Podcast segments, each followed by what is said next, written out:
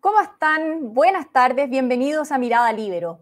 Falta un mes y medio para que el Consejo Constitucional dé a conocer su propuesta de constitución para Chile, pero ya hay voces que están llamando a votar en contra. Sin ir más lejos, el sábado pasado el exdiputado y exconvencional Hugo Gutiérrez, también Luis Mesina de No Más AFP y dos diputadas de la bancada del Partido Comunista se proclamaron rechazistas de cara al plebiscito de diciembre próximo. Hoy estamos con el empresario y miembro de Amarillos, Óscar Guillermo Garretón, para conversar sobre este tema. Óscar Guillermo, ¿cómo está? Muchas gracias por estar acá en Mirada Libero. Muy bien, aquí estamos. Gracias por la invitación de ustedes. Gracias por atendernos, Óscar Guillermo, porque sabemos que además es un día muy especial. Eh, esta tarde vas a presentar, lanzar el, eh, tu tu nuevo libro, Notas de Memoria, 1973-2023, un libro que en realidad también eh, es muy eh, interesante y atractivo para las generaciones más jóvenes también, que pueden conocer tu trayectoria política, empresarial también, y también tu evolución, sus cambios. Eh, si pudieras sintetizarlo, Oscar Guillermo, ¿cuál es el gran cambio de tuyo desde 1973 al 2023? Bueno, la verdad que a mí me tocó una vida en la cual las sorpresas fueron eh, bastante comunes. Nadie, por ejemplo, aspira a estar entre los diez más buscados por la dictadura. Eh, tampoco nadie aspira a vivir en el exilio 14 años. No, no, no, no lo piensa, es algo que te esfuerzan a hacerlo. Eh, después, por los procesos que me seguían, eh, yo que nunca había pensado en la actividad empresarial, como digo, eh, en el origen de mi actividad empresarial está el almirante Merino, porque me, acusándome de sedición con un delito que merecía entre 20 años y muerte, cuando fui a juicio después de estar preso en Valparaíso, eh, yo tenía, cuando me dieron la libertad condicional, yo no podía ser ni funcionario público ni participar en elecciones. Entonces, aunque mi vida había estado mucho más ligada a la política, salvo para sobrevivir en el exterior, eh, de repente me encontré que este, este mandato judicial me llevaba casi inevitablemente allí. Entonces me propuse de que no tuviera, digamos, no, se, no se viera satisfecho el almirante Merino con esto y que trataría de que me fuera bien también como en el mundo empresarial y bueno, y me, ha tocado también muchas sorpresas y desempeños allí. Entonces, esta trayectoria la cuenta un poco el libro, digamos, hasta, hasta ahora al final, ¿no? Con el, en el plebiscito de salida, etc.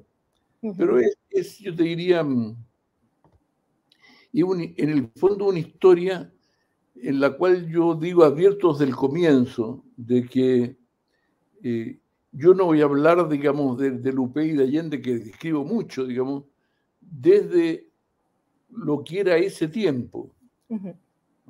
si yo me quiero identificar con un tiempo y con una reflexión, yo me identifico mucho más con el proceso de renovación socialista que tuvo como origen, digamos, el preguntarnos en qué nos habíamos equivocado en tiempos de la Unidad Popular y de hecho lo que construimos después eh, para volver a la democracia con las elecciones libres, digamos, con participar en ese proceso, con llamar a votar en el plebiscito y no plantearnos, digamos, intentos de derrocar a la dictadura, eh, cuando buscamos la alianza con la democracia cristiana y no transformarla en adversario o tenerla como adversario, como ocurrió durante la Unidad Popular, estábamos haciendo una reflexión que fue una autocrítica también muy fuerte, creo que no solamente nuestra, sino que también de la democracia cristiana, sobre lo que había ocurrido en ese tiempo en la Unidad Popular.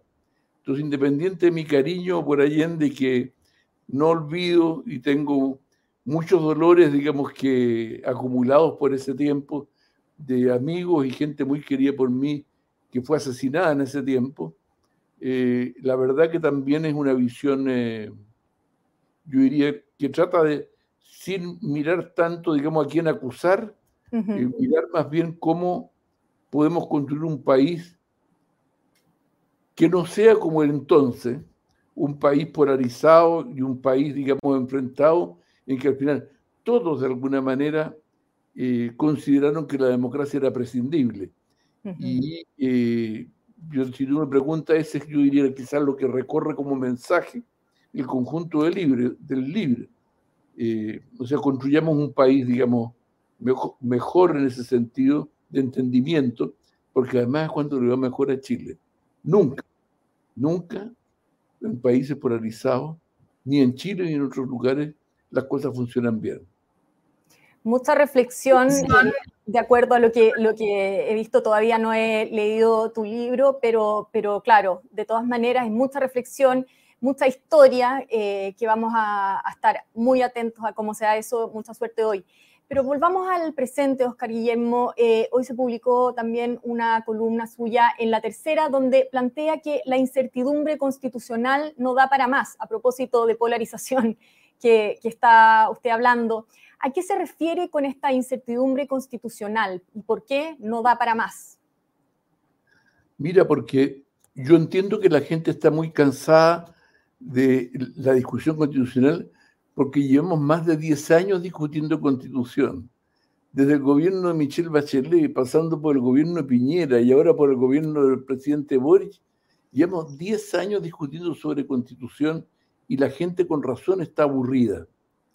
Sin embargo, mi advertencia, digamos, en la columna es decir, miren, no sigamos en esto, no sigamos como lo que tú mencionabas ahora, ¿no es cierto? Gente como Hugo Gutiérrez, el exdiputado comunista, o Mesina, el no más FP, que están llamando a rechazar, que significa prolongar más todavía esta incertidumbre. ¿Por qué digo? Porque la constitución puede que aparentemente no tenga nada que ver con lo que pasa en salud, en educación y en otras cosas. Pero yo te lo voy a dar. Nadie en Chile en que tenemos hace 10 años estancada la producción de cobre y están disminuyendo las leyes del cobre y estamos teniendo cada vez menos recursos en el Estado provenientes del cobre, no van a haber grandes inversiones como las del cobre, que son a 10, 15 años, si tenemos 10 años de incertidumbre de cuál va a ser la institucionalidad que va a regir mi inversión. Entonces, tiene que ver y ha tenido que ver esta, este vacío institucional y constitucional que tenemos ya en el estancamiento de nuestra economía y por tanto de los empleos y las posibilidades de la gente. Segundo, bueno, yo te diría, eh, tenemos una institucionalidad que cada día gastamos más, digamos, en educación y en salud. Fíjate que en los últimos 10 años el presupuesto de educación ha aumentado más de un 50%. Sin embargo, ¿Está mejor la educación hoy día? Necesitamos, hay una institucionalidad que hoy día es una institucionalidad que está desgastada, avejentada, y que necesitamos una institucionalidad mejor. No solamente en el tema de educación, en salud también se ha gastado mucho más, y mucho más que en educación, y la verdad que las listas de espera aumentan. Entonces, yo digo, hay algo en la institucionalidad chilena que es lo fundamental de una constitución que no está funcionando. ¿Para qué decir que tenemos un Estado cada día más obeso y que parece más ineficiente para resolver los problemas de seguridad de la población, de inmigración en el norte, de terrorismo en la macrozona sur y de poder, digamos, resguardar los recursos públicos de los intentos de corrupción que hemos estado viviendo. Y esto tiene que ver con la institucionalidad. Entonces, mi llamado a decir, todo esto se ha ido acumulando y se ha ido desgastando con 10 años de incertidumbre y vacío institucional. Entonces, mi llamado es a todos, a al mundo de derecha que tiene un peso hoy día con la constitución mayor que otro, pero también al mundo serio de izquierda, que no sigamos, digamos, en la línea de la, de la desestabilización, porque puede ser un prejuicio, amigo. Pero yo entiendo de que esta, esta decisión de gente como los que tú mencionaste recién, digamos, llamando un rechazo, cuando todavía no, no, no se sabe cuál va a ser el proyecto. Entonces, están rechazando algo que no existe todavía. Pero ellos mismos fueron los que aprobaron y defendieron a morir el proyecto constitucional intragable que la gente rechazó. Lo defendieron a muerte. Y hoy día están rechazando este, digamos que todavía no existe. Entonces, yo estoy advirtiendo de que esa actitud y esas personas le pueden hacer un daño que repercute, digamos, increíblemente en la gente por cansada que cada uno de ustedes seguir discutiendo la constitución. Hay que terminar la discusión y hay que terminarla bien. Para eso requerimos gente que tengamos independiente, que la derecha tenga más, más constituyentes que la izquierda ahora, que todos ellos pongan lo mejor de ellos para poder tener una constitución que sea de mayorías sociales que permitan que sea aprobada allí. Yo creo que esa cuestión es, muy importante. Ahora, es bien interesante porque usted eh, se refiere a, que esto comenzó hace 10 años, cuando en general muchas personas pueden tener la idea de que esto comenzó recién hace dos o tres años. Eh, usted dice que hay promotores de una discusión constitucional interminable. Distingue eh, a quienes antes votaron a prueba y hoy van por el rechazo, que es algunas de estas personas que, que mencionábamos, sin siquiera conocer el texto. Eh, a grandes rasgos y más allá de, nombres puntuales, ¿quiénes son y, a qué se debe que quieran mantener esta discusión eh, perpetua? Mira, yo no les he preguntado y por lo tanto, digamos, cualquier eh, opinión que yo dé tiene, digamos, la, debilidad de, que, de no conocer exactamente la razón de cada uno de ellos para plantear hoy día el rechazo o para haber votado por una constitución tan mala como la que votaron a aprobar. Pero, para ser muy sincero, tengo una, una apreciación o un prejuicio sobre eso, que es decir lo siguiente, yo tengo la impresión que cuando se llama a rechazar, se plantea que siga vigente la constitución actual. Bueno, si sigue vigente la constitución actual, yo preveo, debe que haber muchos que en poquito tiempo más van a decir es la constitución de Pinochet y entonces hay que volver a colocar en cuestión la constitución, aunque cuando se produce ese rechazo, y no tanto por querer, creer que la constitución va a cambiar mucho las cosas, sino por una razón, porque en el fondo siembran inestabilidad al mantener el tema constitucional abierto. Entonces, yo cuando llamo, mi, llamo hago la advertencia del peso de la incertidumbre constitucional para decir, Mire, mantener eso abierto ¿ya? es muy peligroso para los problemas que preocupa a la gente, para la seguridad, para la salud, para la educación, para todo eso. Y hay gente que prefiere la inestabilidad, que prefiere la inseguridad creyendo que con eso van a ganar, como quien dice, aumentar las contradicciones y las crisis en la sociedad para tratar de aprovechar de ello. Ese es mi prejuicio por el cual, digamos, me aumenta mi, mi, necesidad, digamos, de advertir a la gente que lo que tiene que hacer es exigir de que haya un texto que sea un texto aprobable. La presidenta Bachelet ha planteado, digamos, algunas cosas, digamos, que a ella le parece, por ejemplo, que, que, que, le impediría a ella aprobar. Bueno, por suerte las que ella planteó, yo entiendo que ya se resolvieron, porque, eh, por ejemplo, sobre el aborto tres causales, que es una cosa que yo estoy de acuerdo con, con, lo que existe. Yo le oí por lo menos a, a, dirigentes republicanos, incluyendo su propio presidente, de que el aborto por tres causales no iba a ir en, por, por, ellos dentro de la discusión constitucional, que estaban dispuestos a discutir una ley como cualquiera puede discutir cualquier ley, pero que en el fondo eso no iban a hacer de eso un casus belli, digamos, en la discusión constitucional. Así que creo que yo noto, digamos, en ellos, como en las cosas que están reivindicando personas como la presidenta Bachelet, de, que hay un ánimo, digamos, de ir despejando el camino, digamos, más allá de las escaramuzas y las cachañas que hay de repente en unos y otros, digamos, decir, yo te pego si no lo haces así, si no lo haces así, pero tengo la impresión de que hay en las fuerzas serias de la izquierda y también en la gente responsable de la derecha, eh, la voluntad de buscar un camino de acuerdo y yo espero, y tenemos que empujarlo a que así sea. No podemos seguir en este vacío. O sea, ¿considera usted que quienes rechazaron en septiembre el texto de la convención eh, debieran aprobar la propuesta del Consejo en diciembre? Mira, yo todavía no tenemos el texto y por lo tanto, digamos, yo entiendo que el grueso de la gente no sepa muy bien qué hacer. Pero yo creo que nosotros necesitamos cerrar la discusión constitucional, cerrar estos 10 años de discusión que han sido tremendamente costosos para el país, o sea, para cada uno de nosotros. Y en ese sentido, mi primer llamado es que a los, los constituyentes ¿ya? hagan un esfuerzo por ponerse de acuerdo y para conformar algo que sea de mayoría. Yo creo que hay las condiciones porque antes se pusieron de acuerdo, por ejemplo, en el proyecto de la comisión experta, que es gente más o menos de, los mismos, de las mismas posiciones políticas que los de la, de la convención. Y por lo tanto hay una base y hay una prueba de que es posible ponerse de acuerdo. Entonces mi llamado es que eh, no sigamos en las cachañas, digamos, y en la escaramuza y en, ¿ah? y en tocarle la oreja al uno al otro, sino que la verdad eh, se pongan de acuerdo para llegar a un proyecto que sea aprobable por la gente.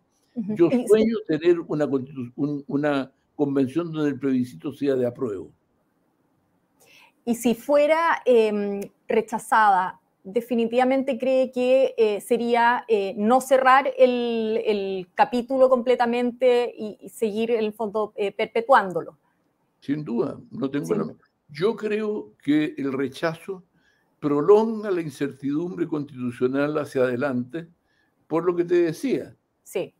No van a faltar las voces para decir, mira, volvamos al proyecto de la convención que se rechazó, pero ahora a lo mejor si hacemos la discusión y en la votación hay otra composición de votos y toda la cuestión, podemos salir y seguimos dándole vuelta a este tema. Mientras tanto, las inversiones no se hacen, el país no crece, la institucionalidad mantiene, incluso aumenta los niveles de corrupción o la incapacidad para reaccionar frente a temas como inseguridad, migración y otros. Entonces, yo digo, esa, esa, esa inestabilidad sembrada en el país por la falta de una constitución tiene que terminar. O sea, es una necesidad del país que eso termine. Por último, eh, y ya que usted forma parte de Amarillos, ¿qué rol está jugando Amarillos en esta etapa del proceso constitucional? ¿Qué rol está jugando quién, perdón? Amarillos en esta etapa del proceso constitucional. Eh, Perdón, es que no te he entendido bien. no, le preguntaba qué eh, rol está jugando el movimiento Amarillos en esta ah. etapa del proceso constitucional. Perdón, perdón, perdón. perdón. me había quedado con el tema de la Me, me pasaste de tema. Yo, la verdad que me. mira, eh, el movimiento amarillo, que es una casualidad, que nació de una declaración que queríamos hacer, que de repente incluyó que creíamos que éramos 70 y éramos 70 mil eh, se inscribió ya como partido, pero yo te diría, nuestro objetivo es precisamente propiciar acuerdos, propiciar la búsqueda, digamos, de entendimiento y reconstruir lo que podríamos llamar un espacio reformista, democrático, que es muy amplio en Chile, pero que de alguna manera ha terminado por desaparecer, arrastrado por posiciones más extremas. En eso estamos, estamos trabajando y estamos contactando con todos los que vemos con buena voluntad para hacerlo en ese sentido, sin dejar de conversar con nadie. Así que si nos encuentras conversando, por ejemplo, con la gente del PPD o del Partido Socialista, es verdad, estamos conversando con ellos. También se nos pregunta, pero ¿cómo están conversando también con la derecha? Sí, también estamos conversando con la derecha. Creemos que hay que conversar con todos para llegar a un acuerdo, porque hoy día la mayor reforma que nos tenemos pendiente hoy día en Chile es precisamente la reforma de las cosas que le preocupan a la gente, la inseguridad que tenemos, que hay que reformarla, la educación y la salud que hay que reformarla, y eso significa también que tenemos que reformar la constitución. Eh, esa es la misión nuestra, ¿ya? Así lo entendemos y por eso tú no te vas a encontrar nunca en los amarillos alguien que pretenda eh, yo iría a ser eh, eh, descalificador para, para, para los que quieran realmente tener algún entendimiento y que haremos todos los esfuerzos para trabajar en esta perspectiva. Bueno, Oscar Guillermo, muchas gracias por haber conversado con Mirada Libero. Mucha suerte hoy en el lanzamiento de su libro y estaremos en contacto para una próxima ocasión. Que esté muy bien. Gracias a ti, gracias a usted, Libero. Nos vemos soy un permanente lector del libro, así que muchas gracias por la invitación. Muchas gracias. Yo me despido también agradeciendo su sintonía, en particular a los miembros de la Red Libero que hacen posible este programa. Nos volvemos a encontrar nuevamente con más Mirada Libero. El Libero, la realidad como no la habías visto. Haz que estos contenidos lleguen más lejos haciéndote miembro de la red Libero.